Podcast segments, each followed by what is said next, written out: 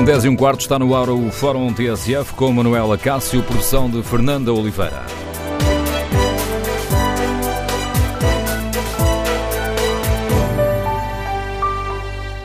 Bom dia. No Fórum TSF de hoje queremos ouvir a sua opinião sobre o chumbo da lei do financiamento dos partidos. Concorda com o veto do Presidente da República, que para já justificou esta posição com a ausência de fundamentação publicamente escrutinável quanto à mudança introduzida no financiamento dos partidos políticos? Queremos ouvir a sua opinião. O número de telefone do Fórum é o 808-202-173. 808-202-173. Para participar no debate online, pode escrever a sua opinião no Facebook ou na página da TSF na internet. Em tsf.pt tem também à disposição o inquérito que fazemos aos nossos ouvintes. Perguntamos se concordam ou não com o veto do Presidente à lei do financiamento partidário e, neste momento, não leva vantagem. 59% dos ouvintes que já responderam ao inquérito não concordam com o veto do Presidente da República à lei do financiamento dos partidos. Queremos, no fórum, ouvir também de viva voz a sua opinião. E perante este veto do Presidente, o que devem fazer os partidos? Devem recuar ou insistir na promulgação das novas regras? E para isso, basta que voltem a aprovar a lei por dois terços na Assembleia da República. Queremos ainda ouvir a sua opinião sobre uma questão mais global. A forma como os partidos alteraram uma lei que lhes diz diretamente respeito prejudicou a imagem do Parlamento? Recorde o número de telefone do Fórum 808 202 173. 808 202 173. O veto do Presidente da República foi conhecido ontem, por volta das 8 e meia da noite, mas até ao momento apenas os partidos que votaram contra estas alterações à lei reagiram. Nuno Magalhães, líder parlamentar do CDS, diz que já esperava pela decisão de Marcelo. Acho que aqui os partidos que o aprovaram não, não estiveram bem. De resto, creio mesmo que não mediram as consequências daquilo que o CDS atempadamente, atempadamente bem avisou. E, portanto, acho que o Sr. Presidente da República fez aquilo que era compreensível, esperado, inevitável e até exigível, que é vetar esta lei. Da parte do CDS, estaremos onde sempre estivemos, votando contra, e se por acaso a maioria do PCP, do Bloco, do PS e do PSD se mantiver, nós cá estaremos para assumir as nossas responsabilidades, ou seja, apresentando um projeto de lei para revogar os dois artigos em causa, nomeadamente em relação ao IVA e eliminação do limite máximo de financiamento dos partidos, para que a lei cumpra o seu objetivo de resto inicial, que era fazer face às dúvidas do Tribunal Constitucional o aplauso de Nuno Magalhães ao veto do Presidente da República as alterações à lei do financiamento partidário. O deputado do PAN, Partido Pessoas, Animais, Natureza, André Silva, salienta a importância do veto do Presidente para o funcionamento da democracia. Os partidos que estiveram envolvidos em todo este processo Uh, perceberam que o processo foi pouco transparente e que, e que, há, e que há necessidade de fazer um debate mais, mais alargado, mais democrático e não creio, e não creio que neste momento exista o consenso entre os cinco partidos que, que, que subscreveram e que elaboraram este projeto de lei e que haverá, um, haverá da parte destes partidos uh, a consciência de que tem que haver um debate mais aberto, mais alargado e que, e que há regras que têm que ser, têm que ser alteradas. Argumentos de André Silva, deputado do eh, PAN, Pessoas, Animais, eh, Natureza. Quanto aos outros partidos, eh, às 11h30, Carlos César, líder parlamentar do Partido Socialista, fará um comentário ao veto presidencial, um comentário reservado para o Parlamento. O PCP tem também já marcada para o meio-dia uma declaração sobre este veto do Presidente da República. O Bloco de Esquerda, convidado também pelo Fórum TSF para participar neste debate que hoje aqui fazemos, diz que só falará depois de conhecer a fundamentação do Presidente. Isto porque, até agora, é apenas pública a nota que foi publicada no site da Presidência da República. A carta com a fundamentação do veto presidencial ainda não é conhecida, a carta enviada ao Parlamento. Queremos ouvir a sua opinião. Concorda com a decisão de Marcelo Rebelo de Sousa que vetou a lei do financiamento eh, partidário? E o que espera agora dos partidos? Devem escutar o Presidente e recuar? Ou devem levar esta hum, lei de novo voto no Parlamento, aprovando-a por dois terços e forçando assim a sua promulgação. E a forma como os partidos lidaram aqui com esta questão do financiamento e como alteraram leis que lhes dizem diretamente respeito, Prejudicou ou não a imagem que tem do Parlamento? O número de telefone do Fórum é 808-202-173, 808-202-173. Queremos ouvir a sua opinião. Vamos agora à análise do Paulo Baldeia, diretor do Diário Notícias, comentador de política nacional da TSF. Bom dia, Paulo. Peço-te uma dia, primeira avaliação a esta decisão do, do Presidente da República, a este veto. É, é decisão esperada. Eu diria que era impossível que não fosse assim, quer pela forma como tudo aconteceu no Parlamento, quer por, por aquilo que o Presidente da República disse depois.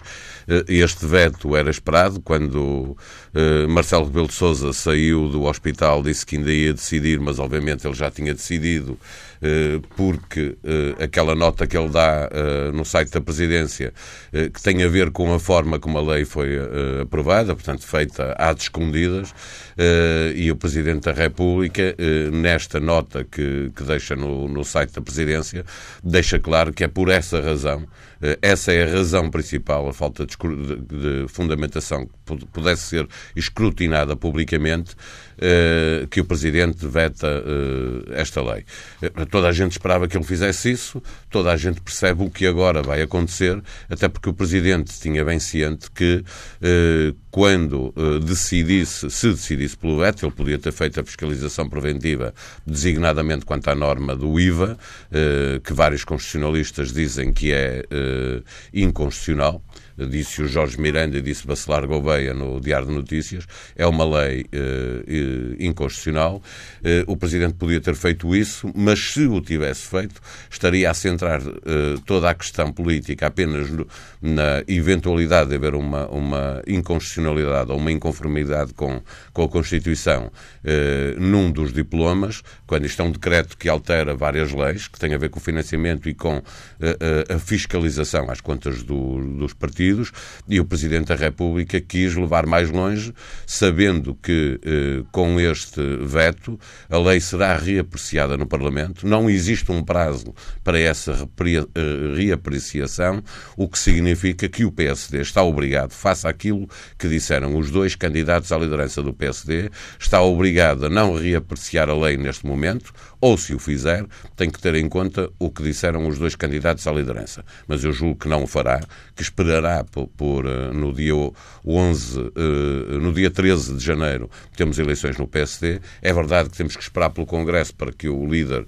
seja de líder efetivo do, do, do PSD, eh, mas não há urgência nenhuma para reapreciar esta lei, a não ser que os partidos que aprovaram a lei primeiro queiram afrontar o Presidente da República e o próprio PSD afrontar os dois candidatos a líder eh, do PSD. Portanto, o mais provável é que esta decisão do Presidente da República vá acabar por eh, provocar alterações na lei, fazendo com que o processo legislativo regresse ao início, podendo o Presidente da República vetar novamente a lei, promulgá-la ou enviá-la para o Tribunal Constitucional. Para já conhecemos apenas este argumento do. Não o argumento do Presidente, enviado na carta ao Parlamento, conhecemos a nota no site da Presidência. Uh, para já, Marcelo, fala-nos apenas uh, da forma. E o apenas não é apenas. Eu percebo o que tu dizes, porque obviamente há lá mais matéria para poder ser discutida, mas é indiscutível, diria, este, aquilo que o Presidente chama a atenção para a nota. A forma como este decreto parlamentar foi aprovado, alterando um conjunto de leis, eh, foi de forma evidente uma coisa, vou-lhe chamar assim, pouco democrática, porque democracia é às claras, é com transparência. E os partidos, tendo ou não tendo razão nas alterações que fizeram na lei, sabem que têm uma obrigação de transparência e que, portanto, era absolutamente necessário que este debate, que diz respeito a todos, e os partidos são essenciais para a democracia, sobre isso não restam dúvidas nenhumas, e, portanto, e, e sendo essenciais para a democracia, precisam de ter condições financeiras para funcionar, e, portanto, ninguém está contra o financiamento dos partidos, seja ele público, através de, de, da importância que ganham nas eleições, que depois recebem de acordo com, com essa votação, seja o financiamento privado, eh, porque eh, se pode discutir se os partidos devem ou não funcionar apenas com financiamento privado ou apenas com financiamento público, ou se devem manter os dois tipos de financiamento. Mas essa é uma outra discussão que não está em causa aqui.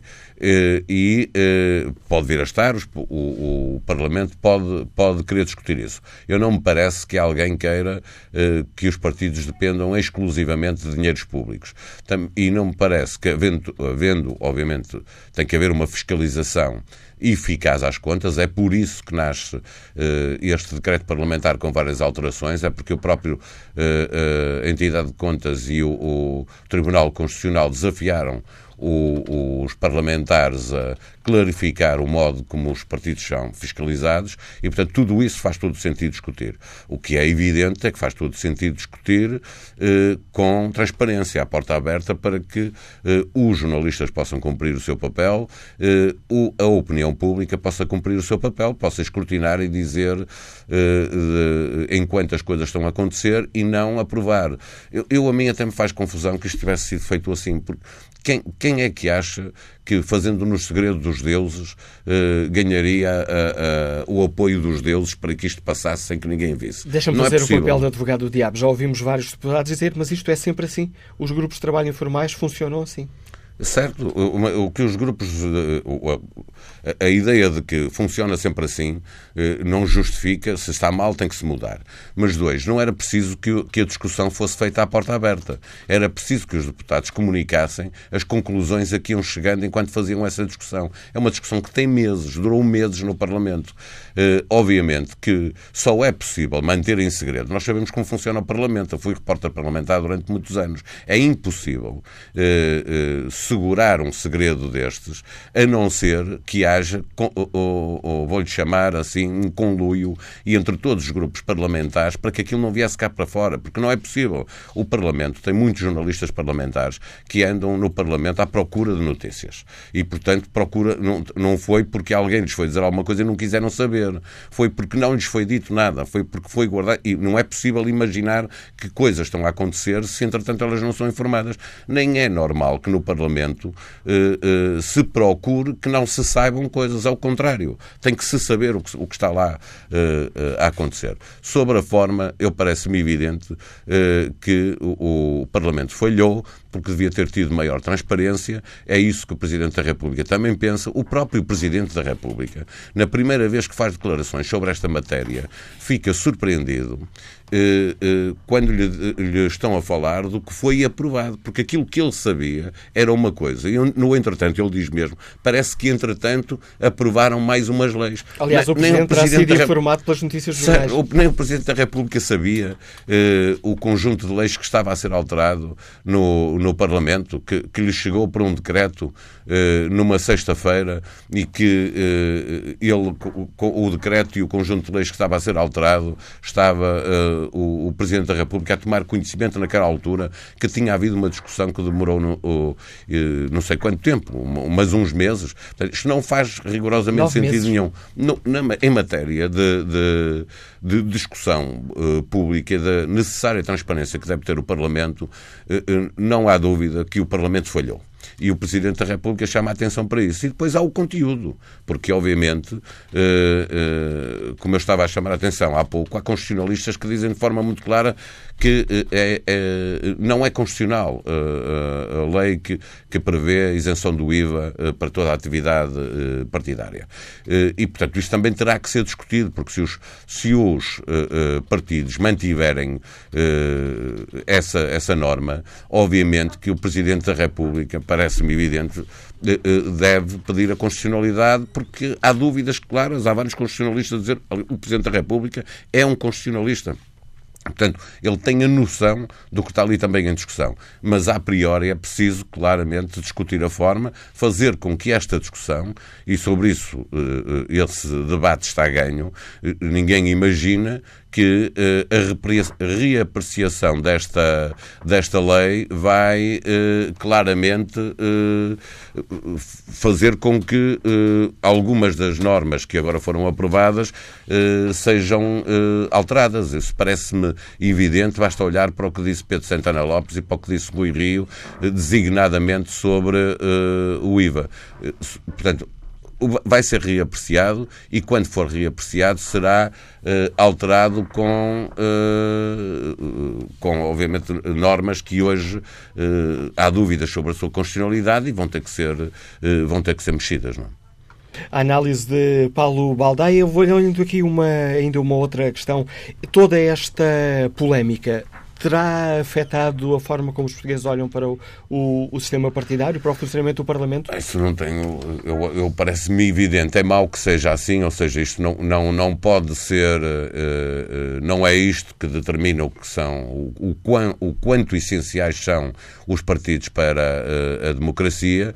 Eh, mas o ter sido feito da forma que foi, envolvendo a questão que envolve, que é de financiamento dos partidos, obviamente que isto é uma manchadada na credibilidade dos partidos e dos políticos, que isto afeta e muito eh, uma classe política eh, da qual uma grande parte da população portuguesa se tinha divorciado, que eu acho que o Presidente da República, Marcelo Rebelo de Sousa, ajudou a trazer muitos portugueses de volta para a política, mas que, obviamente, se os partidos se comportam assim, eh, é natural que haja pessoas que se afastem novamente ou então que passem a acreditar, que é uma coisa sempre má também para a democracia, que existem homens providenciais e, portanto, políticos só há um, é o Marcelo e mais nenhum, e que os partidos são todos uns bandidos. Nós sabemos que as pessoas dizem isto, pensam isto quando vêm notícias uh, deste tipo. Isso também não é saudável para a democracia. Os partidos são essenciais. A eleição do Presidente da República é unipessoal, uh, é, é, é, votação direta no, no, no, no, no candidato a Presidente da República, os partidos são liderados e depois o, modo como escolhemos os deputados muitas vezes não sabemos quais são, mas o, o, não há democracia sem partidos e, portanto, era muito importante que os partidos se comportassem de maneira a que os eleitores, a que o, o povo Uh, português uh, tivesse confiança naquilo que eles estão a fazer e, e, o modo como fizeram este decreto parlamentar com alteração a várias leis, claramente é um tiro no próprio pé. A análise de Paulo Baldaia, diretor do Diário de Notícias, comentador de Política Nacional da TSF, está lançado o debate para o qual convidamos os nossos ouvintes. Queremos uh, ouvir a sua opinião sobre este veto do Presidente da República à lei do financiamento dos partidos. Concorda com a decisão do Presidente? E o que espera dos partidos? Que recuem ou que insistam e, votando esta questão no Parlamento, ela terá que ser uh, promulgada.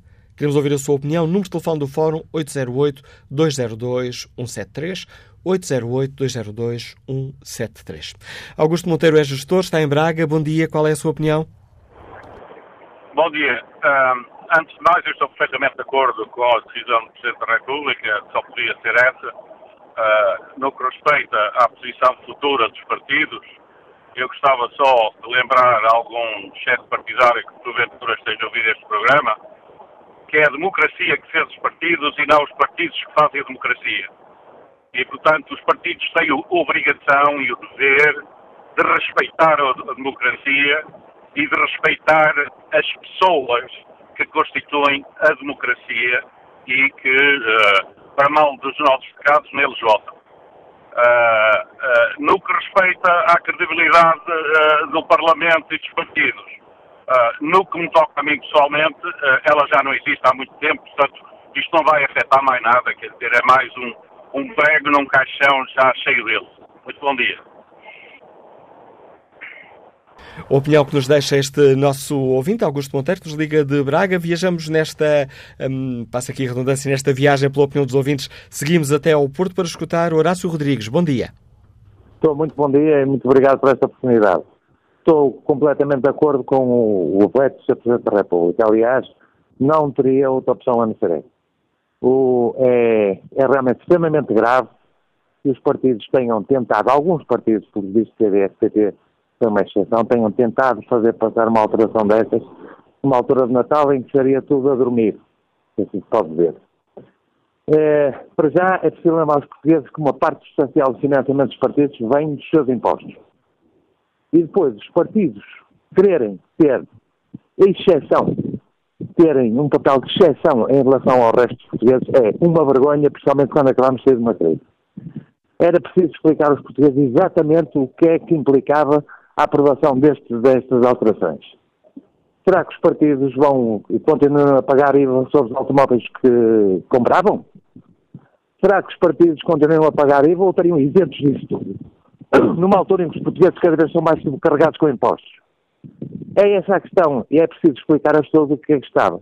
E realmente depois as pessoas dizem que surgem partidos populistas. Depois, depois, depois surgem partidos populistas com atitudes destas, descabalização completa dos partidos e o seu papel na democracia. Muito obrigado e muito bom dia. Mais uma opinião a marcar este Fórum uh, eh, TSF, uh, eh, onde uh, debatemos aqui a questão dos, do financiamento partidário e o veto do Presidente da República. Queremos, no Fórum TSF, ouvir a opinião dos nossos ouvintes. Concordam com o veto do Presidente? Compreendem para já este, este argumento evocado pelo Presidente da República, que houve aqui falta de escrutínio público? E o que espera por parte dos partidos? Devem recuar, ouvir o Presidente e recuar, eh, ou devem insistir uh, nesta questão? Levá-la de novo a votos na Assembleia da República e, se a aprovação tiver uma maioria de dois terços, ela tem de ser publicada. Esta é a questão que colocamos aos nossos uh, ouvintes. O número de telefone do Fórum é o 808-202-173, 808-202-173. Na página da TSF Internet, no inquérito que fazemos, perguntamos uh, se os nossos ouvintes uh, concordam com o veto do Presidente à lei do financiamento partidário. O não continua com vantagem. 51% dos ouvintes que já responderam considera que, ou melhor, diz que não uh, concorda com este veto do Presidente. E que opinião tem Mário Monteiro, gerente que está em Esmoriz? Bom dia. Bom dia, Dr. Manela Cássio, e um bom ano para si e para todo o auditório da TSS. Eu, antes de mais, quero lhe dizer o seguinte: eu sou militante do PSC e digo-lhe já, para não haver dúvidas, que estou totalmente contra, contra esta lei que aprovaram lá sucata. E tenho que dar os parabéns. Portugal tem um grande Presidente da República que de facto sabe interpretar o, o sentimento de todos os portugueses.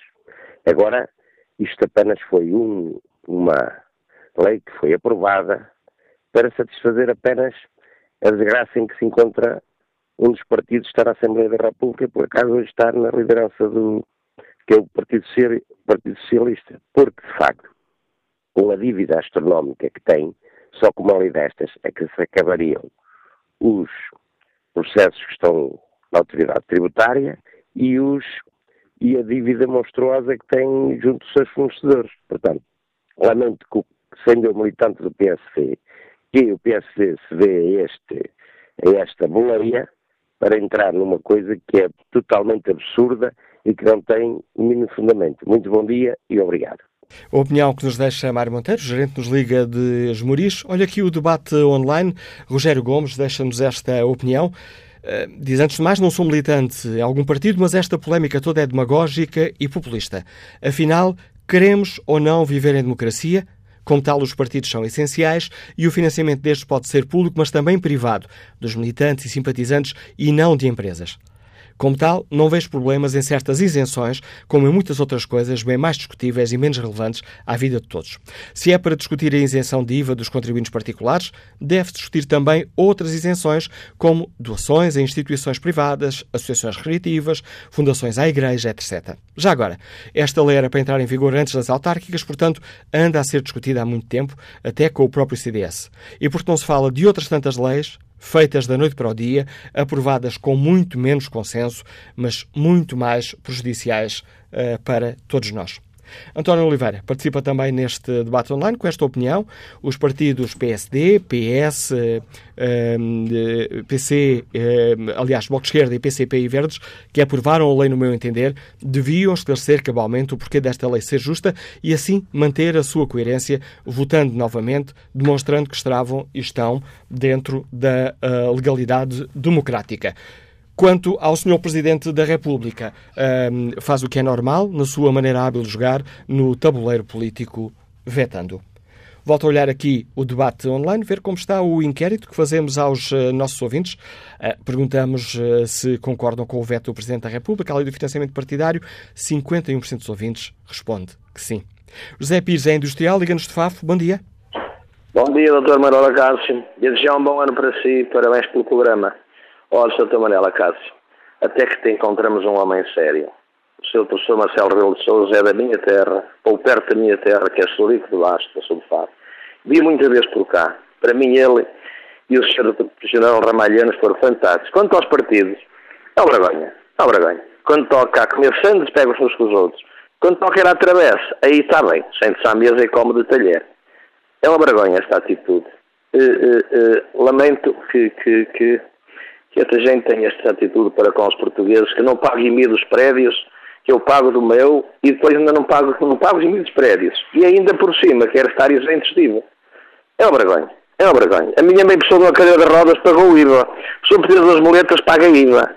Acha que isto é democracia? Seu doutor Manuela Castro.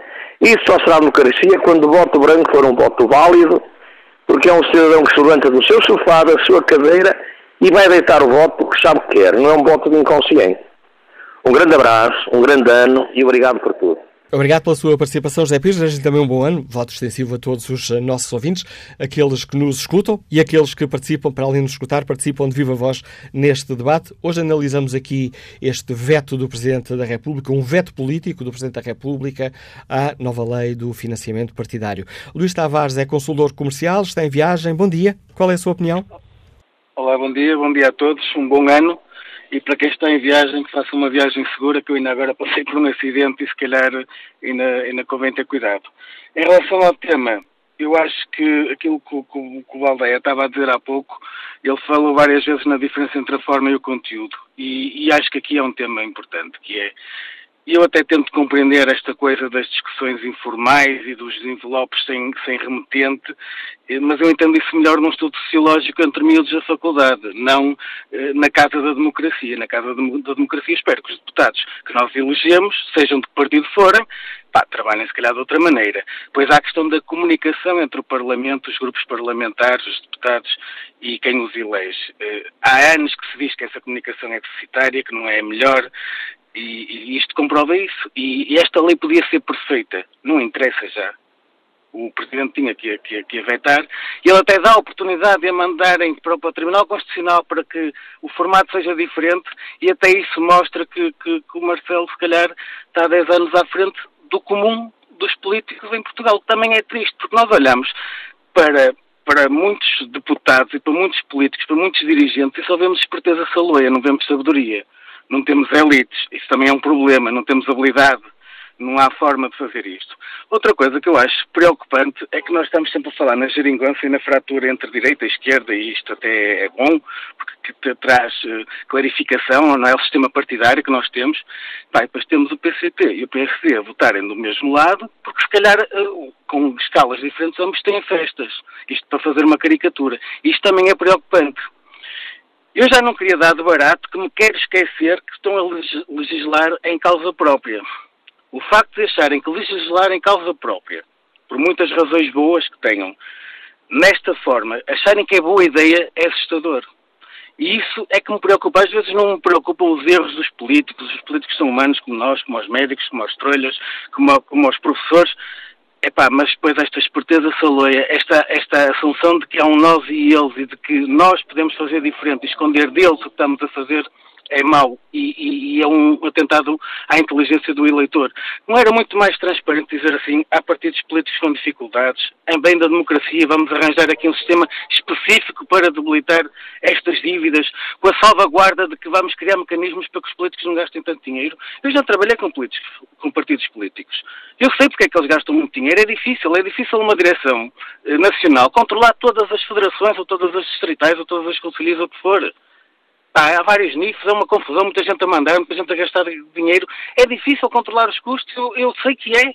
Epá, mas quer, querem perdoar dívidas? Digam, vamos perdoar dívidas. Já se perdoou dívidas a, a clubes de futebol. Se calhar faz mais sentido aos partidos. Pá, mas não, não me chamem estúpido. Façam isto sem me chamar estúpido, faz favor. Não é?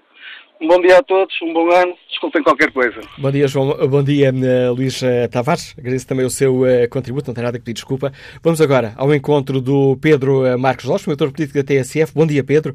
Ainda este, esta sexta-feira, no Bloco Central, onde este foi um dos temas fortes do, do programa, deixava-vos um desejo que o Presidente da República não vete esta lei. Ora, o Presidente vetou. Peço-te um comentário. Bom dia e bom ano para os, para os nossos ouvintes. Uh, a razão de eu ter dito isso, de, de não querer uh, que o Presidente vetasse a lei, tem a ver, sobretudo, com aquilo que são as consequências para todo o sistema desse veto.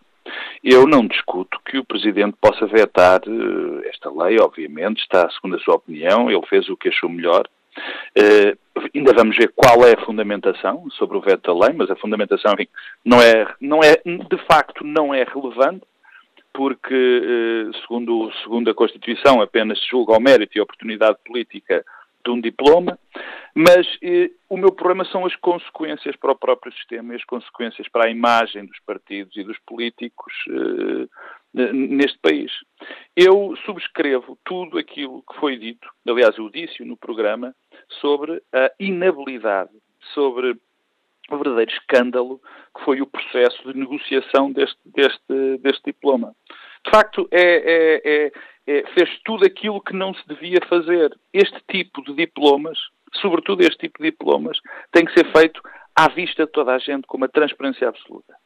Mas posto isto, a grande questão era saber qual é enfim, a substância das medidas, o, o, que é que, o que é que foi aprovado.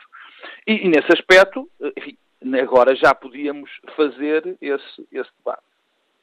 E isso, a partir de agora, é o que está em cima da mesa, a partir do momento em que foi aprovado. Os danos para os partidos e para os políticos já eram extraordinariamente graves. O problema é que com, esta, com este veto ainda vão ser extraordinariamente maiores. E, e eu digo, reforço, vão ser extraordinariamente maiores. Em primeiro lugar, porque eh, das duas uma. Ou os partidos recuam nas soluções que encontraram, ou os partidos permanecem nas soluções que encontraram. Se recuam nas soluções que encontraram, ou seja, eh, eh, fazem um diploma completamente diferente, a imagem de, desses partidos fica completamente estragada, porque o que é que os cidadãos dizem? Dizem, bom, estes meninos estavam a ver se passavam a socapa uma lei, afinal não acreditavam em nada disto. Isto é terrível. Quer dizer, a imagem fica absolutamente degradada.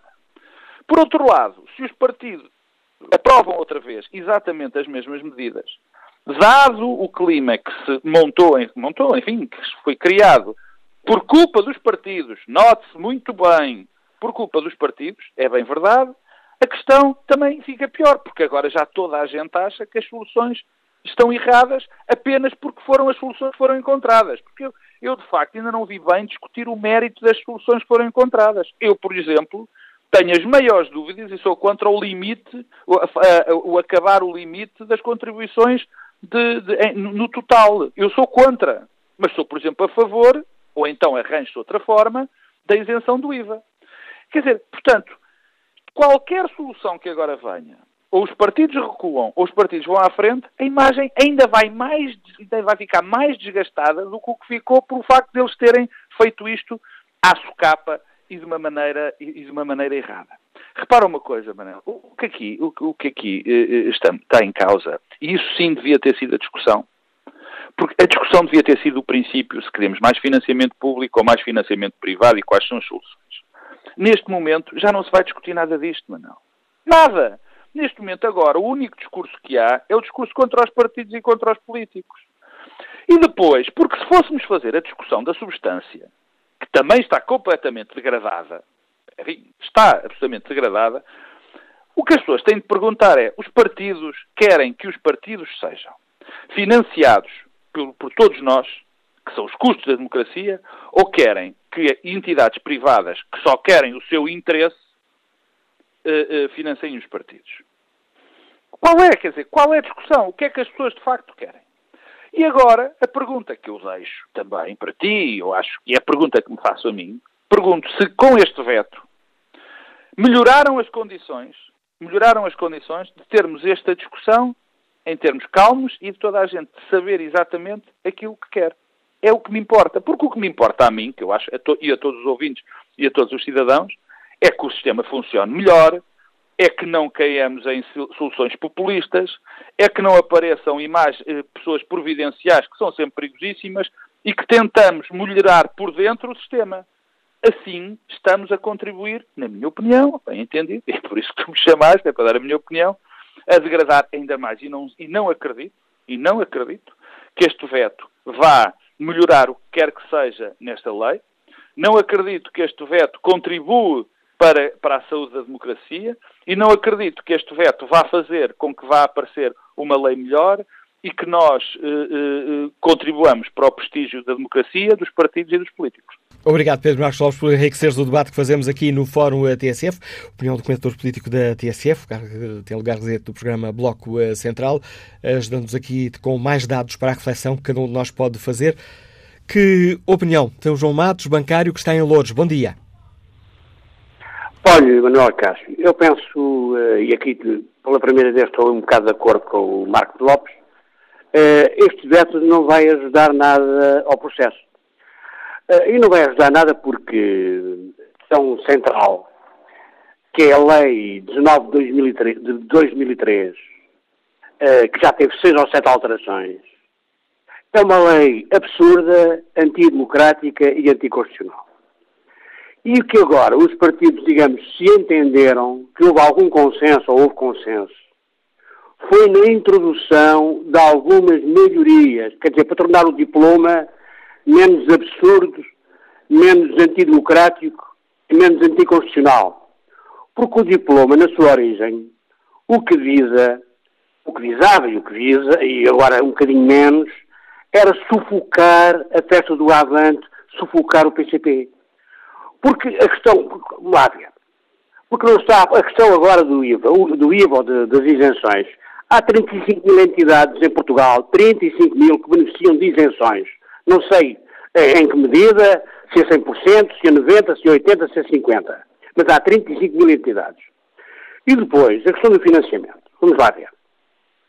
O financiamento público, eh, o que se devia discutir é sobretudo o financiamento público. Porque isso é que está a, grande, a, a, montanha de, de, dinheiro, digamos assim. Uh, isto que é, um, que é uma coisa pouca comparada com, as, com, com, com os 10 mil milhões que perdemos na, na banca, que o erário público perdeu na banca e público-privadas. Mas regressemos ao financiamento público. É que há partidos que vivem das subvenções e que, que são muito mais do que as isenções.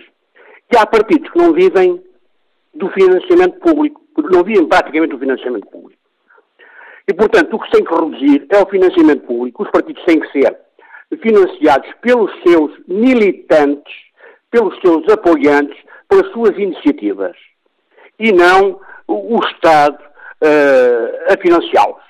Por isso é que o, PSD, o CDS vive em 96% do financiamento do Estado, porque não tem iniciativas que não têm, vive, não tem capacidade para, digamos, angariar fundos, uh, porque ninguém vai nessa conversa, porque os seus militantes querem servir-se do partido e não servir o partido, uh, porque este também serve interesses, enfim, que não são os melhores, e portanto aqui o que se trata é disto. A questão central é que esta é uma lei, quer dizer, agora não vai ajudar nada. Ou melhora-se a lei, ou então revoga-se tudo e deixa-se de. e, e, e põe-se, digamos, os, os, os militantes e os apoiantes a apoiar os partidos e não o erário público. Obrigado, João Matos, pelo seu contributo. Quase, quase a terminar a primeira parte do Fórum TSF, mas vamos recordar, uh, voltar logo a seguir ao noticiário das 11, mas quase, quase a terminar, passo a palavra ao Nuno Miguel, comerciante que está em Lisboa. Bom dia. Bom dia, Manuel Cássio, bom dia a todos, vou ser breve. Em relação à forma como isto foi feito, já foi tudo dito, é vergonhoso, e é vergonhoso que partidos da esquerda à direita se juntem em panelinha à discussão para votar uma coisa à pressa, uh, não vou perder tempo com isso. Uh, acho que é uma vergonha e acho que a imagem, de facto, dos políticos já era má. Eu não concordo nada com as, com as, as reformas pagas vitalícias uh, em deputados que fazem dois mandatos, que é mais um tacho que eles aprovaram em benefício próprio. E, portanto, isto vem degradar ainda mais a imagem que os políticos têm de uma forma geral em Portugal e em particular particular à Assembleia da República. Acho que o Sr. Presidente fez muito bem. Concordo com o ouvinte anterior que, efetivamente, os partidos não devem ser, uh, uh, não devem ser patrocinados ou pagos do erário público. Eu não, não tenho que estar a pagar despesas de partidos, sejam eles quais forem. Os militantes é que devem, efetivamente, assegurar. Não sou contra financiamento privado, as pessoas têm a liberdade de dar o dinheiro que entenderem a quem quiserem, mas acho que é uma incongruência não pagar impostos sobre estes valores, porque nós, quando recebemos uma herança, também eh, pagamos impostos sobre ela e, sobretudo, as, as e as, as, as, instituições de solidariedade social pagam IVA sobre os alimentos que compram para os utentes pobres. Portanto, acho que é, eh, a questão do IVA é uma vergonha, uh, efetivamente, à Assembleia, aos deputados terem tentado aprovar esta, esta, esta questão do IVA. E é com esta opinião de Nuno Miguel que chegamos ao fim da primeira parte do Fórum TSF. Tinha que cerca de 10 segundos. Olha o debate online, onde José Roberto Cavalheiro eh, participa com esta opinião. As alterações introduzidas não representam nada de muito diferente, pois os financiamentos individuais continuam limitados e identificados. O problema não é, pois, o conteúdo, mas a forma como as coisas se processaram. Retomaremos o debate a seguir ao Noticiário das 11. 11 da manhã, 10 minutos, Fórum TSF, segunda parte, edição de Manuela Cássio, produção de Fernanda Oliveira.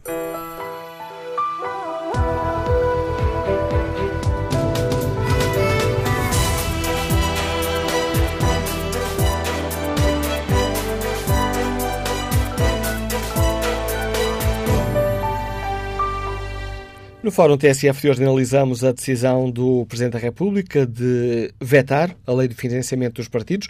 Perguntamos aos nossos ouvintes se concordam com, esta, com este veto político do Presidente e o que esperam uh, dos uh, partidos. Devem recuar ou insistir na promulgação das novas regras? E a forma como os partidos alteraram uma lei que lhes diz diretamente respeito prejudicou ou não a imagem que tem do Parlamento? Queremos ouvir a opinião dos nossos ouvintes. O número de telefone do Fórum é 808-202-173, 808-202-173. Podem também participar no debate online, escrevendo aquilo que pensam sobre este tema, ou no Facebook da TSF, ou na página da TSF na internet. O inquérito que está em tsf.pt tem uma pergunta muito concreta. Concorda com o veto do Presidente da República à lei do financiamento partidário?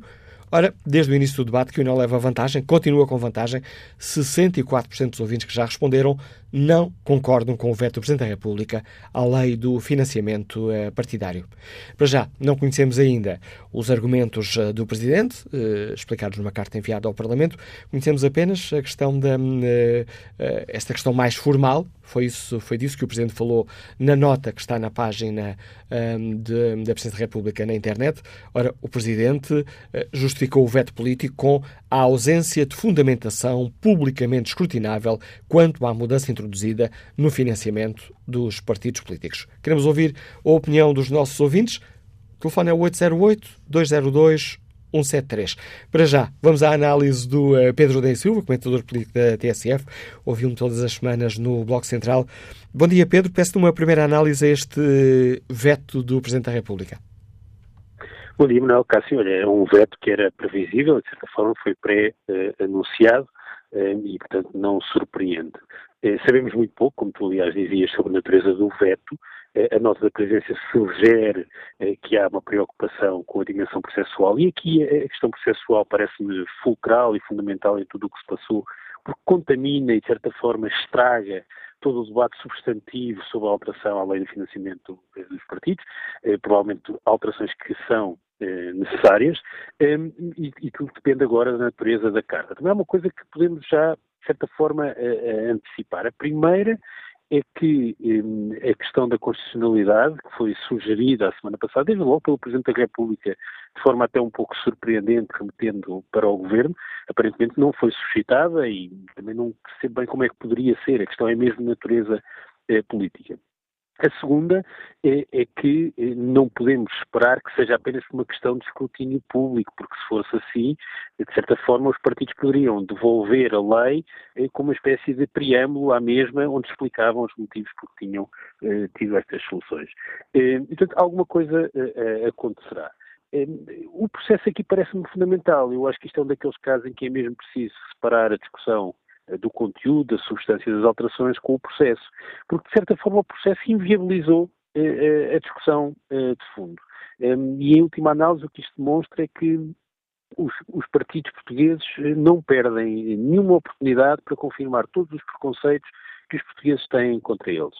Um, ehm, isso talvez seja a raiz de tudo isto, porque uh, é sugerir bom, que o Presidente da República teve esta atuação porque se gerou um enorme clamor público em torno da aprovação desta lei de forma secreta. Mas eu pergunto-me eh, um pouco ao contrário. Mas alguém esperava que uma lei desta natureza, em torno destas matérias, não gerasse eh, clamor político? Claro que ia gerar clamor político, claro que isto ia, ia acontecer. E eu pergunto-me se os partidos eh, agiram assim por autismo ou por ingenuidade.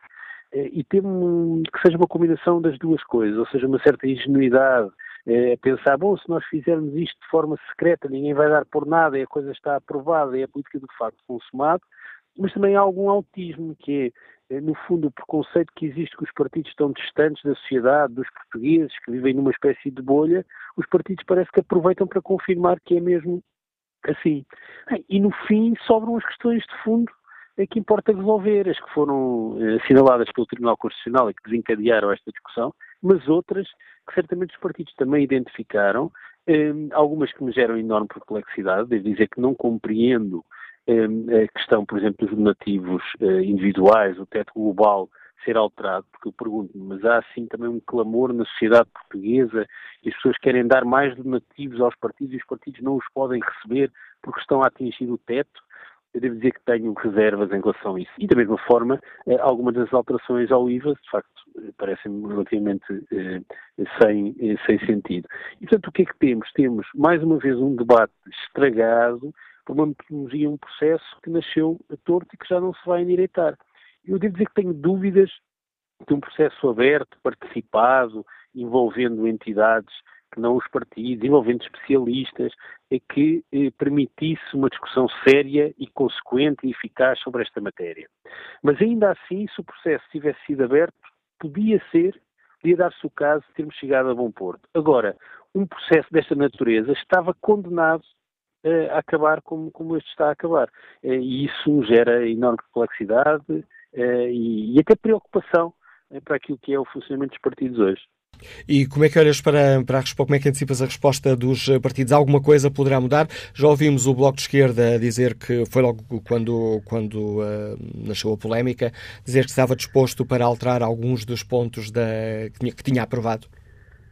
Bom, eh, repara, eh, alguma coisa tem de ser feita, porque desde logo há um problema de constitucionalidade que foi, eh, eh, foi sublinhado pelo próprio Tribunal Constitucional e, portanto, tem de haver eh, eh, alguma alteração legislativa, sob pena de se manter eh, um problema de constitucionalidade e que tem a ver com as instâncias de recurso. Agora, as outras dimensões, outras matérias vão ser alteradas ou não? Eu não, não consigo responder. Há uma coisa que para mim parece claro. As soluções que foram aprovadas há 10 dias não são sustentáveis, ou seja, não são politicamente sustentáveis. Portanto, terá necessariamente de haver eh, eh, alterações. E, e isto acontece porquê? Porque é uma espécie de paradoxo. Ao mesmo tempo que os partidos eh, se foram afastando dos portugueses e os portugueses se foram afastando dos partidos, eh, os partidos precisam de mais recursos. Porquê? Porque é, é no fundo, mais caro eh, assumir notoriedade, fazer campanhas, sem eh, autonomia, sem dinamismo, sem militância. E o que é que acontece? É que cada vez que isso é mais necessário, torna-se mais difícil recolher eh, recursos.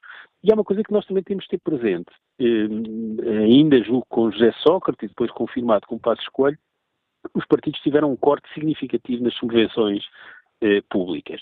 e quando foi o processo de reversão da austeridade, os cortes temporários nas subvenções públicas dos partidos foram mantidos, ao contrário do que aconteceu para as pensões, para os salários, que houve uma reversão dos cortes. Portanto, os partidos têm hoje menos recursos do que tinham no passado.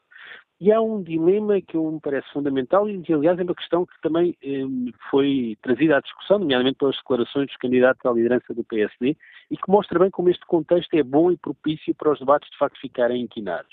É que nós temos de escolher se queremos eh, um sistema partidário e uma democracia financiada com recursos públicos. Bom, isso tem enormes problemas, desde logo consolida a ideia de partido cartel, partido encostado ao Estado. Mas qual é a alternativa ao financiamento público?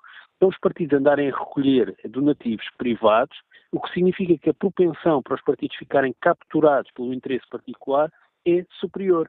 Ora, a única coisa até agora que resulta desta discussão é termos, por exemplo, Santana Lopes a dizer que é favorável a, a, um, um, a subvenções públicas marginais, muito pequenas e no essencial recursos privados. É isso que nós queremos. É a alternativa a termos um sistema partidário financiado eh, com dinheiro dos contribuintes, é termos um sistema partidário financiado com dinheiro das empresas, para que depois os partidos, no fundo, em vez de estarem capturados por uma ideia de interesse público, passam a estar capturados por interesses particulares de empresas? Temos nós capacidade no Estado para fiscalizar se os donativos individuais são mesmo donativos individuais ou, pelo contrário, são grandes donativos fracionados em pequenas parcelas com uh, titularidade falsa, como já aconteceu no passado, eh, para depois, no fundo, contornar a lei. É que parece-me que também não temos recursos, entidade de contas dos partidos, para fiscalizar isto e, portanto, provavelmente o menos mal dos mundos é termos mesmo eh, apenas subvenção pública, com contenção, com rigor nas contas, mas, no fundo, o que é que nós temos no fim deste processo? Um debate todo estragado, em que, em que ficaremos certamente pior do que estávamos antes. E um debate que está agora também nas mãos do, do futuro líder do PSD. Bom, isso, aliás, mostra como a possibilidade de a lei ser devolvida uh, ao Presidente uh, com a mesma votação parece-me bastante inviável, porque uh, temos eleições no PSD daqui a 10 dias e ambos os candidatos já se distanciaram desta, desta lei. Um de forma mais intensa, Santana Lopes, outro menos, Rui Rio. Mas, em todo o caso, isso inviabiliza que a maioria que aprovou esta lei se mantenha. E, portanto, eu diria que o processo vai ser eh, revertido. E, e, portanto, o que é que temos? Temos uma relação pior eh, dos partidos com a sociedade e da sociedade com os partidos, incapacidade de resolver problemas identificados ah, e um processo verdadeiramente incompreensível eh, que mostra que, de facto, alguma coisa de mal se passa eh, no funcionamento eh, dos partidos, continuam a ser centrais para a democracia e que têm necessidades financeiras para funcionar e provavelmente eh, mais necessidades até do que tinham num passado onde a militância era bem mais intensa. Análise do Pedro Doi Silva deixa-nos aqui também mais dados para a reflexão sobre a questão que hoje debatemos e para um debate para o qual convido agora o jurista António Silva que nos liga de Ovar. Bom dia. Bom dia ao Fórum, muito obrigado. Eu quero dizer o seguinte: eh, esteve muito bem o Presidente, eh, por quanto ele é professor de Direito Constitucional, entre outras, entre outras eh, e tem o perfeito conhecimento de que facto, de facto esta lei informava de uma série de vicissitudes. Uh, os partidos políticos, na minha perspectiva, não vão, uh, isto é, não, não vai haver os dois terços uh, que, que obrigava a que o Presidente aprovasse, porque estamos em época pré-eleitoral e os partidos políticos não querem que seja, que, que, enfim, que a situação seja discutida muito discutida. Um, mas, de facto, o que se verifica aqui é uma grande hipocrisia por parte dos partidos políticos, que é lamentável num país que, que é democrático já há tantos anos. Um, e acho que é muito bem, são presidentes. Os partidos agora o que têm a fazer é, de facto, rever e refazer a lei, uh, no sentido dela estar com, uh, sem constitucionalidade e, e, o, e o Presidente poder aprová-las. Esteve muito bem o Presidente, esteve muito bem, como aliás tem estado ao longo desse, do seu mandato. Muito obrigado, bom dia. Bom dia, António Silva. Que opinião tem é Pedro Sequeira, gestor que nos escuta no Porto? Bom dia. Bom dia. Uh, o Presidente também esteve bem, na minha opinião. Acho que, no fundo, nós assistimos aqui a uma cartelização da política, uh, a construir leis com pouca transparência, com pouco escrutínio e os deputados a fazerem leis em proveito próprio. E aquilo que me parece que eh, vai acontecer é que não haverá, na minha opinião, consenso para eh, fazer novamente a lei eh, nos termos em, em, que foi inicialmente feita. este silêncio dos, dos partidos que votaram favoravelmente também é estranho, até parece que estão a telefonar uns aos outros para coordenar posições. É, ainda assim, eu acho que a lei tem algumas questões que devem ser melhoradas, nomeadamente a litigância é, ao nível do fisco, é, e, mas, enfim, terá que haver uma nova discussão mais transparente, outro processo. Análise de Pedro Sequeira, que nos liga do Porto. Bom dia, Aníbal Fernando. Escuta-nos em Braga, é funcionário público. Qual é a sua opinião sobre esta questão que hoje aqui debatemos no Fórum? Estou muito bom dia, sou Manuel Acácio. Uh, ainda bem que me deu a oportunidade. Uh, eu, a minha opinião sobre esta situação é que uh, não esperaria outra coisa senão o veto do Sr. Presidente da República porque sendo um homem que, que, que vamos, vamos vindo a conhecer, eh, nunca esperaria que ele não tivesse outra atitude. Mas, para mim, mais grave do que uh, tudo isto é o comportamento dos partidos políticos. Porque estamos numa sociedade que realmente já não acredita nos partidos políticos, já não acredita nos políticos e numa das leis que, na minha modesta opinião, deveria ser com a maior transparência para passar para a opinião pública, os políticos são sérios, que na política cá há sinceridade, que na política cá há transparência, ora, numa situação destas, os partidos uh, acomodar-se todos e fizeram e juntar-se todos sem fazer nenhum barulho, sem transparência nenhuma, e vamos aprovar uma lei que nos dá jeito cá para nós irmos vivendo. Pior do que isso, ainda era essa lei, segundo se ouve na comunicação social, com direitos retroativos. Que isso, para mim, acho que é gravíssimo e deixa cada vez mais a opinião pública realmente a não acreditar nem nos políticos, nem na política, nem ter vontade de, quando há eleições, ir às urnas. Teria muito mais para dizer, mas essencialmente era esta mágoa, esta imagem que os políticos realmente passam no dia a dia para a opinião pública e para os portugueses. Muito obrigado pela oportunidade que me deu. Obrigado, Aníbal Fernando, pela participação neste debate. Volto a espreitar aqui o debate online. Fernando Santos contribui com esta opinião, sem pôr em causa a necessidade dos partidos serem financiados é um custo da democracia que eu aceito. Acho que o Sr. Presidente fez muito bem em vetar a lei. Os partidos têm a obrigação de esclarecer a população acerca daquilo que defendem para o seu financiamento. O bom senso deve ser usado em qualquer circunstância, mas muito mais quando se trata de gastar o dinheiro de todos nós. Catarina Brandão escreve que não há democracia sem partidos, importa que estes estejam à altura do seu papel na sociedade, agindo de forma transparente, o Presidente da República agiu bem. Quanto ao inquérito que está na página da TSF na internet, Perguntamos aos nossos ouvintes se concordam com o veto do Presidente da República à lei do financiamento partidário. O não continua com vantagem. 57% dos ouvintes que já responderam ao inquérito não concordam com o veto do o Presidente. Vamos agora à análise política do Daniel Oliveira, jornalista, comentador político. Escutamos-lo todos os dias, às quartas-feiras, aqui na TSF, depois das 11, no programa Sem Moderação, também no canal Q. Bom dia, Daniel, bem-vindo a esta reflexão. Tens-nos ajudado também a refletir sobre este tema, nomeadamente nos textos que assinas no Expresso, onde tens chamado também a atenção para uma irresistível demagogia com que por vezes se debatem estas questões. Já lá vamos, gostava primeiro que, de começar por ouvir a tua opinião quanto ao veto do Presidente da República. Eu, contra o veto do Presidente da República, dificilmente tenho opinião enquanto não ler a fundamentação. Ou seja, eh, como eu acho que um Presidente da República não se limita a ser o árbitro que ouve os, os apupos e os aplausos da bancada e depois decide, eh, independentemente de eu achar que o Presidente da República evidentemente tem que estar atento ao sentimento da opinião pública, não chega a isso, preciso de, de, de, de, ler a fundamentação que o Presidente da República dá para um veto político. O veto político tem fundamentação, obviamente, política, apesar do Presidente da República ele próprio já ter posto um pouco os pés pelas mãos, porque começou por pedir ao Governo para mandar para o Tribunal Constitucional, ou seja, que é uma função, sobretudo dele, não é? E sabendo que não há nenhuma questão constitucional aqui, eu penso, eh, veremos pela fundamentação se o Presidente da República tem críticas substanciais políticas a fazer a isto, ou se apenas está a ir na onda. Eh, e eu espero que não seja a segunda, porque, eh, porque isso não chega, do ponto de vista, é, é, é irresistível, de facto. A própria comunicação social, devo dizer, não resistiu uh, a fazê-lo. Informou-nos muito pouco sobre esta lei ao longo deste, de, de, deste processo. Isso, aliás, uh, ouvindo hoje o fórum, uh, isso é muito evidente na opinião de muitas pessoas.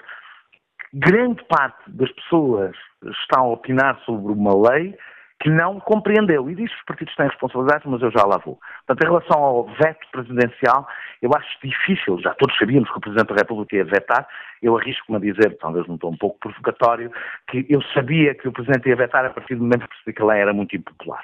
Eh, e isso é uma coisa que me preocupa neste Presidente, é que eu sei exatamente que decisão é que o Presidente da República vai tomar, tendo em conta a popularidade ou impopularidade de cada coisa. Este Presidente da República, na minha opinião, é um pouco escravo da sua própria popularidade. A popularidade dá peso político, mas às vezes pode tirá-lo.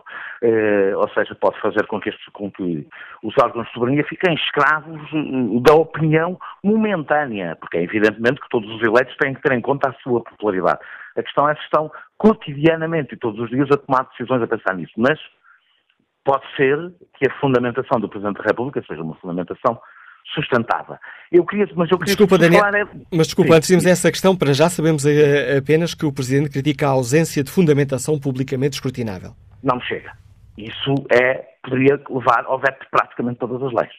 Ou seja, apesar de eu achar que há um problema processual nesta discussão, um Presidente da República fazer um veto político porque considera, eu não me lembro de alguma vez ter acontecido, porque considera que não foi suficientemente fundamentado, é pelo menos um pouco inusitado e abre um precedente que pode levar basicamente a vetos de tudo. Eh, basta que as pessoas não estejam. devo dizer que esta lei, apesar de tudo, teve mais debate público do que a esmagadora maioria das leis que o Presidente da República eh, não veta diariamente e que os portugueses nem sequer sabem que foram aprovadas. É? E algumas delas, por mais estranho que pareça, mais relevantes para o futuro do país do que esta. E, portanto, espero que não seja só isso, porque se for só isso, o Presidente da República basicamente confirma que a razão por que veta esta lei é porque considera que ela é impopular. E isso não chega, independentemente de eu achar que, que, que, que há, há, razões para ser impopular e há, e há razões de queixa em relação ao processo que foi utilizado. Mas não chega para um veto, do meu ponto de vista, chega, do ponto de vista constitucional, evidentemente que chega. O Presidente da República, a fundamentação não é sequer relevante para esse veto. Do ponto de vista político, eu acho que o Presidente da República fica bem a fazer companhia ao comportamento dos partidos se vetar apenas com esse, com esse argumento, porque quer dizer que é movido pelo mesmo oportunismo político com que os partidos foram na forma como dirigiram este processo. Olhar daqui um a... mais. Desculpa, olhar daqui a forma, vamos então àquilo que consideras o essencial, Daniel. Eh, eu acho que houve três motivos de polémica por causa desta esta lei, como se sabe, eh, resultou de um, de um, de um apelo do Tribunal Constitucional por algumas qualificações e depois foi um pouco mais longe. Uma é a questão do IVA e da devolução do IVA, eh, que eu já percebi que há muita gente que não percebe o que é que está em discussão, porque a maior parte dos, do, do, do, dos cidadãos são só pagadores de IVA final, não é? Portanto, pagam o IVA quando compram os produtos. Mas quem tem empresas, quem dirige instituições e inclusive os trabalhadores independentes sabem o que é que é a devolução do IVA. Eu sei, por exemplo, o que é que é a devolução do IVA. Significa que quando nós pagamos o IVA eh, eh, que, que, nós próprios cobramos, quando devolvemos o IVA, descontamos algumas despesas que fizemos, eh, dependendo das atividades. O que estava definido em relação aos partidos políticos era que essa devolução acontecia em atividade política que é uma coisa muito vaga, não é? E, portanto, isto levava a um permanente eh, conflito com a autoridade tributária não resolvido. Nós sabemos, todos por experiência própria, que a leitura da da, da autoridade tributária é sempre, naturalmente, a mais restrita. E, a maneira como os partidos resolveram isto, na minha opinião, foi má. Em vez de clarificarem o que são atividades políticas, passaram a considerar que tudo o que os partidos fazem é atividade política e, portanto, basicamente fizeram com que a devolução fosse falta, a isenção existisse. Eu acho uma má solução, mas não é exatamente o que muita gente julga que é uma isenção extraordinária para os partidos políticos, ou seja, criou-se uma coisa específica para os partidos políticos em relação a este imposto. A outra é o fim do teto da recolha de fundos, foi aqui falado. E aqui deixe-me deixe discordar dos dois Pedros, do Pedro Marcos Lopes e do Pedro Adão e Silva, porque eu, pelo contrário, serei completamente contra este teto eh, eh, que foi feito especificamente para um partido político. É uma lei, eh, quando, quando este teto foi criado, teve como função atingir um partido político, que foi, que foi o PCP. Os limites continuam a existir para, para doadores, ou seja, nenhum doador pode dar mais que X. Eh, também continuam as empresas continuam proibidas de financiar, ou seja, estão garantidas, desde que haja fiscalização, e é assim que temos que partir desse princípio, não é? Não fazemos leis a partir do princípio que não há fiscalização, e os partidos são, eh, as contas dos partidos são bastante fiscalizadas, mais que as das empresas e as do Estado. Eh, e, portanto, com estes dois limites, nós sabemos que a, democracia não pode ser comprada. Ou seja, não pode haver alguém que vá um milhão, dois milhões e depois espera uh, os resultados. Os limites por doador continuam a existir-se bastante baixos. O que não existe, o que, esta lei permitia, era regressar à, à situação anterior e bem, em que não existe teto. Porquê? O PCP recolhe na festa do Avante muito mais do que os outros partidos. Estamos a falar de limites dados pelos próprios militantes e simpatizantes. Ou seja, a lei define que os simpatizantes e militantes, no seu conjunto, se há um partido que consegue, eh, eh, eh, vou pôr isto de uma forma mais clara.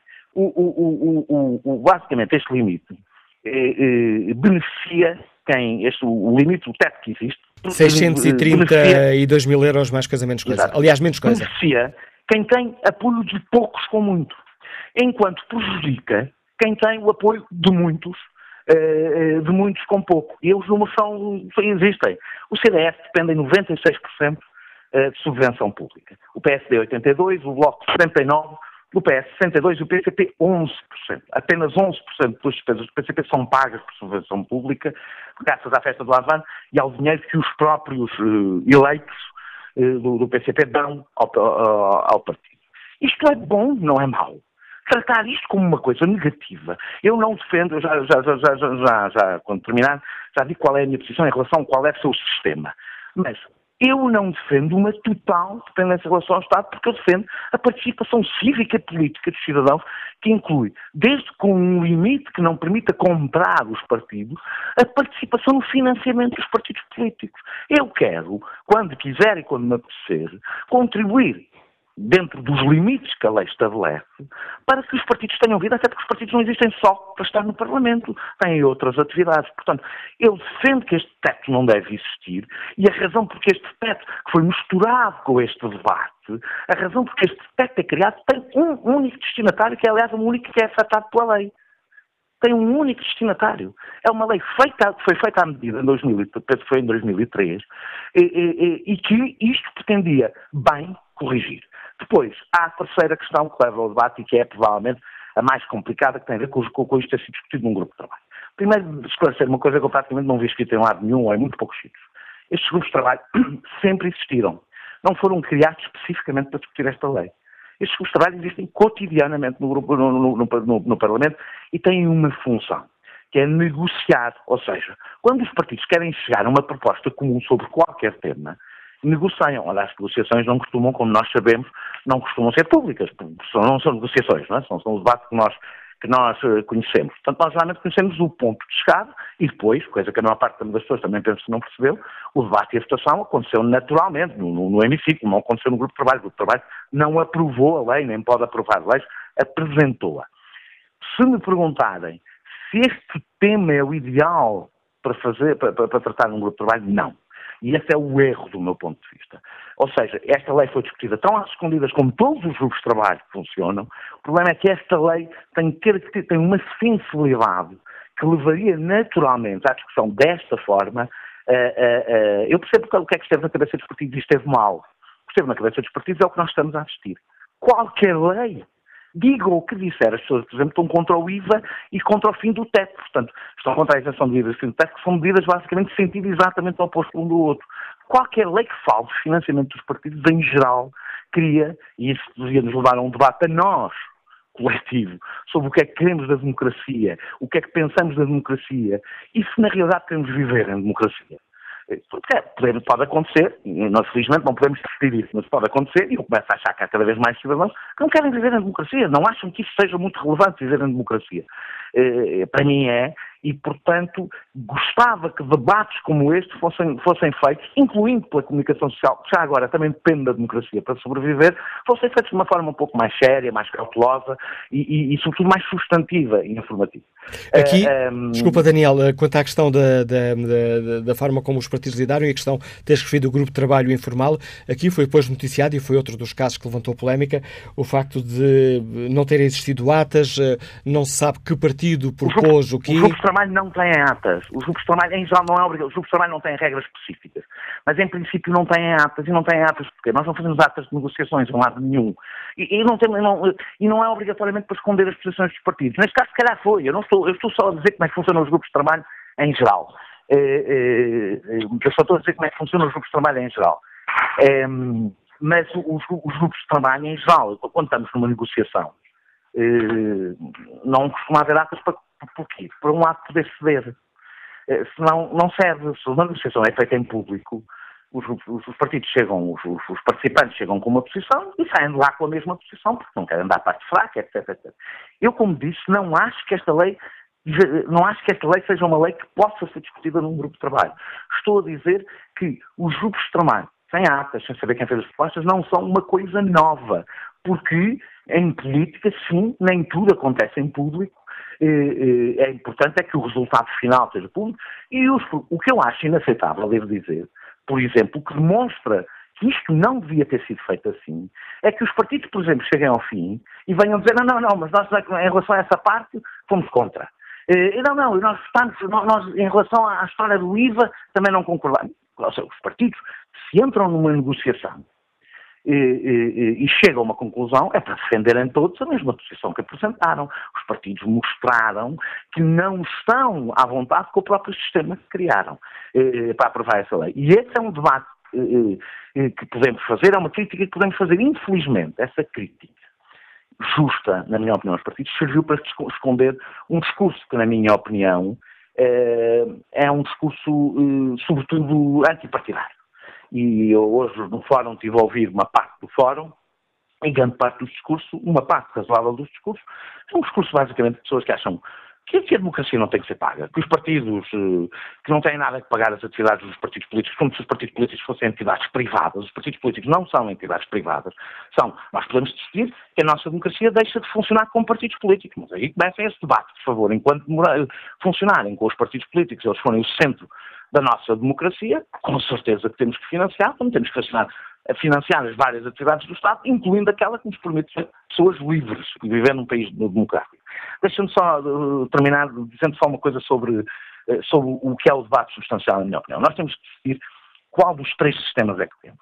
Se temos um sistema de financiamento privado, eu devo dizer que me faz um pouco impressão ver o PCP quase a defender isto. É uma coisa um bocadinho perturbante, apesar de eu achar que o PCP, como já disse aqui, tem razões sobra para criticar a, a lei anterior e para defender a sua, a, a sua, a sua um, correção, defender, uh, está a ir um pouco longe demais na defesa do, do financiamento privado. Porque eu não quero ter uma democracia como a norte-americana. Ou seja, eu não quero ter governantes já tenho que chegue e não quero ter ainda mais governantes que têm que basicamente governar para os doadores governar para quem os financia. Que é o que acontece nos Estados Unidos, nós sabemos como é que os, os senadores e os congressistas vão votar, olhando eh, eh, para quem lhes pagou as campanhas. A outra é a totalmente pública, que eu também não defendo. Ou seja, eu acho que os partidos não devem ser apenas um prolongamento do Estado, não são um departamento do Estado. Os partidos devem ter vida própria, que ultrapassa, aliás, a questão institucional. Eh, eh, os partidos políticos têm eh, atividade fora das, das, instituições e, portanto, não devem depender totalmente nem do financiamento público, nem do número de votos que tenham, porque é disso que depende o financiamento público. Os, os partidos têm o PCP, que tem menos votos que o PSD, tem mais capacidade de recolher fundos do que, do, do, do que o PSD, porque tem outro tipo de militância política. Isso não é mau. É, é, o seu tipo de militância política, tem a ver com a natureza daquele partido, e isso não deve ser desprezado por acaso, até acho que deve ser, deve ser privilegiada. A militância política é uma coisa positiva. E, por fim, temos o sistema que nós temos e que é aquele que eu defendo, que é um sistema misto. Ou, seja, é um sistema que tem, uh, uh, permite o financiamento individual dentro de limites muito estritos que garantem a autonomia dos partidos face aos interesses económicos e garantem um financiamento público que permite o seu funcionamento. Eu espero que, uh, que, a fundamentação do Presidente da República tenha este debate em conta, ou seja, que o Presidente da República contribua, sendo um homem inteligente e informado, contribua de uma forma pedagógica para recentrar o debate onde ele é interessante e importante para o nosso futuro. Se não o fizer, ou seja, se o fizer o Presidente da República, com este veto, eh, eh, contribui para a democracia, a democracia, para o fortalecimento da democracia, levando ao debate que ele exige por razões formais e com razão, participa nele. Participa no seu veto e na fundamentação do seu veto, participa nesse debate e ajuda a recentrar este debate para uma coisa que não seja os políticos são os gatunos e coisas desse género. Se o Presidente da República se refugiar apenas na questão formal, o Presidente da República está a contribuir para a ausência de debate com este veto, está basicamente, como, de, como se diz uh, no, a linguagem mais coloquial, está a tirar apenas o seu cavalinho da chuva, ou seja, está está a fugir dos problemas. Se for isso, o Presidente da República confirma as minhas piores suspeitas. Se for o contrário, ficarei muito contente porque dizer que este veto terá servido para alguma coisa. Obrigado pela reflexão que traz este fórum a TSF Daniel Oliveira, análise do comentador uh, político e jornalista uh, que escutamos aqui semanalmente às quartas-feiras, depois das 11. Podemos também ver no debate no canal aqui no programa Sem Moderação. Mais dados para nos ajudar a refletir sobre esta questão, que é central na nossa democracia, o financiamento partidário. Bom dia, Ricardo Serdora, está reformado, liga-nos de Carnachide. Qual é a sua opinião? Bom, olá, Manuel Cássio, bom dia e bom ano para si e para todo o auditório da TSF. Eu, eu quando ouço determinadas pessoas falar sobre determinados assuntos fico um bocadinho arrepiado, porque se há coisas que eu detesto é que as pessoas considerem que as pessoas não pensam, só há os, os iluminados e, e os outros são uma campada de estúpidos. Eh, eu espero que os portugueses cada vez mais abram os olhos, porque na realidade há coisas que são inconcebíveis. Eu, eu já não consigo ouvir determinadas pessoas. Eu vejo que uh, eh, um, a hipocrisia é de tal ordem grande, porque quando eu vejo o Partido Comunista junto com o PSD, com o PS, um partido que tinha uma, uma coluna vertebral que eu julgava que era mesmo coluna vertebral, não é, não é. Eu cheguei agora à conclusão há dois anos, ou há um ano e meio, não sei o quê, que não é. Eh, é tudo igual. Eh, eu ponho os partidos, infelizmente, eu digo, eh, fui simpatizante do PSD, Nunca fui militante de partido nenhum, nem serei, cada vez menos, uh, e ponho muitas dúvidas se continuarei a acreditar, porque uh, há pessoas que eu não consigo ouvir. Uh, pessoas que contestavam tudo e todos e que agora se refugiaram no silêncio, que não aparecem. Depois os que aparecem são aqueles que têm eu ia dizer uma palavra que eu não quero dizer, mas é, é, a palavra é esta, que tem lata para aparecer nas televisões a falar, como falam alguns senhores, que eu não consigo ouvir. Quando eles aparecem no ecrã da televisão, eu pura e simplesmente faço zapping e mudo de canal. Não tenho paciência para os aturar. E acho que esta história de, de, de, desse conluio que fizeram neste grupo de trabalho é um conluio que lhes interessa porque é para benefício de todos e já não há contestação. Onde é que está a democracia? Onde é que está? Eh, eu gostava de saber. É claro que o Presidente da República, com a, popularidade que tem, é, pois fez muito bem. E agora é evidente que não vão voltar novamente com, com, a, com, a, com a lei, porque, não, porque sabem que depois do Presidente da República dizer alto, vamos ver, eles não vão ter a coragem de, de voltar outra vez com ela. Vão mudá-la. Isto é, vamos chamar Ricardo. E obrigado, Ricardo Sodora, pela participação no debate. Que opinião tem Joaquim Marques? Está aposentado? Liga-nos Linda a Velha. Bom dia. Bom dia. Uh, Manuela Cássio, uh, TSF, um bom ano para todos e para os portugueses. O financiamento dos partidos. Eu sou a favor do financiamento dos partidos. Não há democracia sem o financiamento dos partidos. Não há democracia sem partidos. Não conheço outra democracia. Uh, portanto, só temos que escolher o que pretendemos. E eu acho que os partidos têm que ser financiados, quer pelo, podem ser devem ser financiados pelo, pelo Estado, pelo sistema, pelo governo, porque é isso o serviço que eles prestam aos portugueses, e pelo e podem ser pelos privados dentro de regras definidas.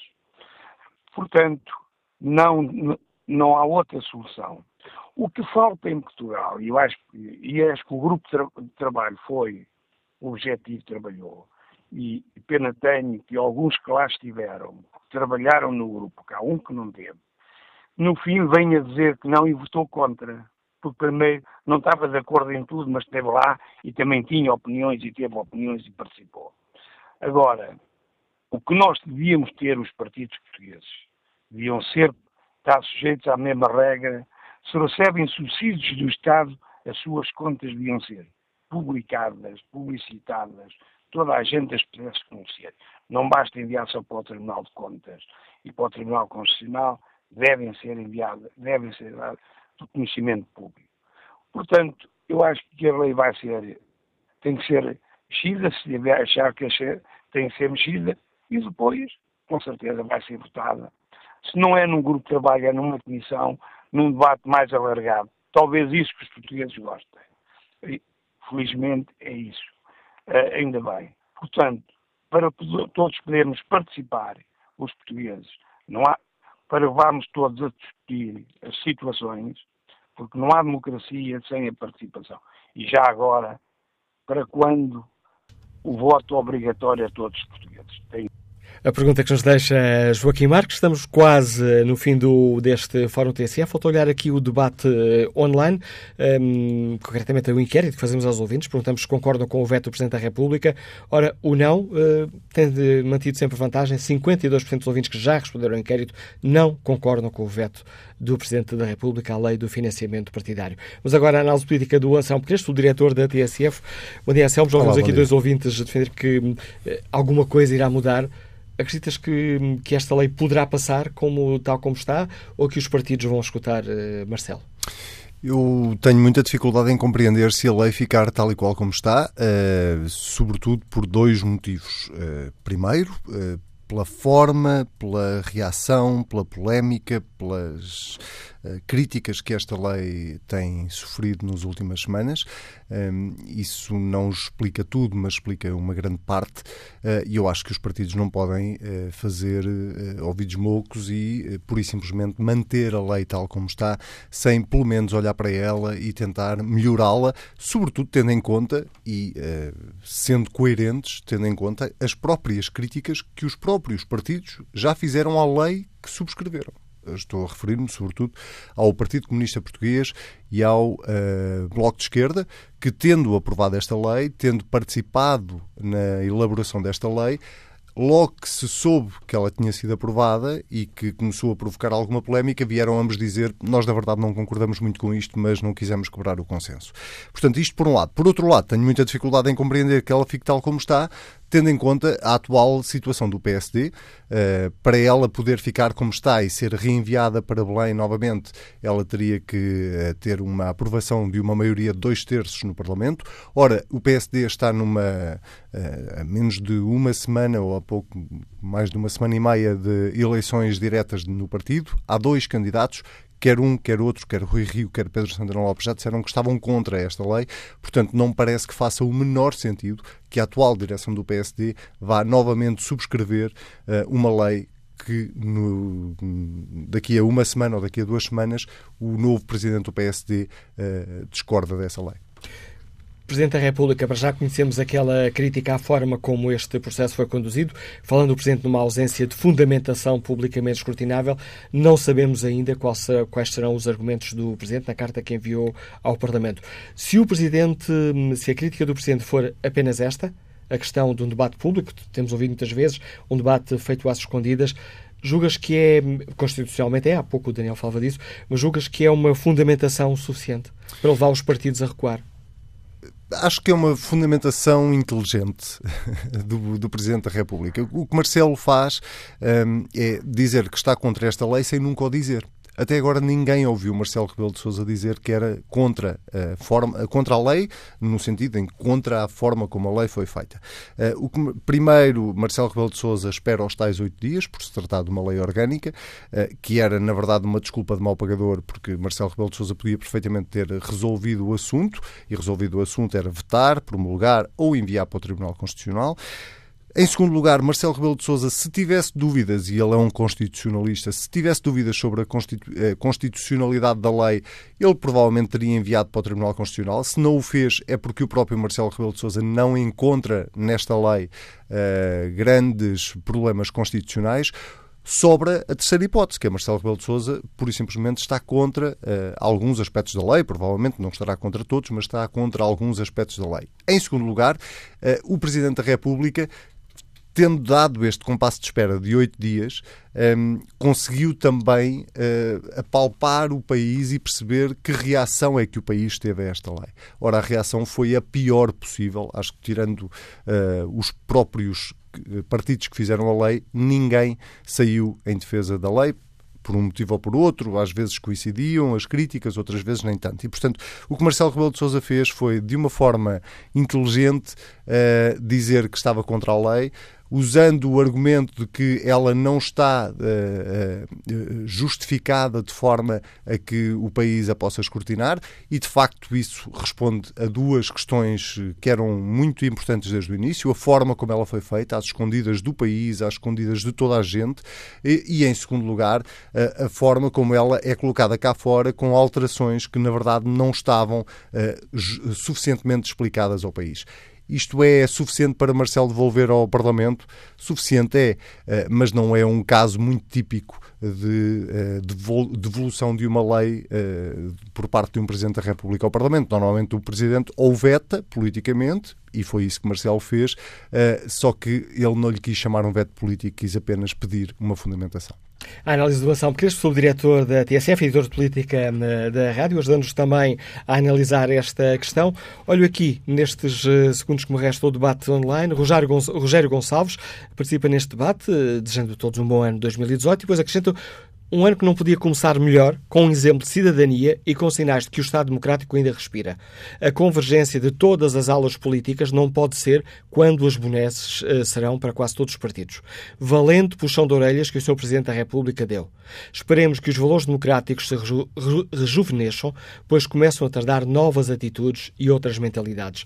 Nenhum cidadão ou político deverá ser intocável ou, no caso, incontestável. E um, acrescenta Rogério Gonçalves: afinal, haverá esperança por acreditarmos que alguém nos ouve ou representa? A indignação deve ser ouvida e representada por quem fala no Parlamento. Paulo Guerra escreve que tanto partidos como o IPSS e todas as organizações que têm apoios financeiros do Estado devem ter na internet as contas expostas e detalhadas a quem quiser ver. Maior transparência democrática não haveria.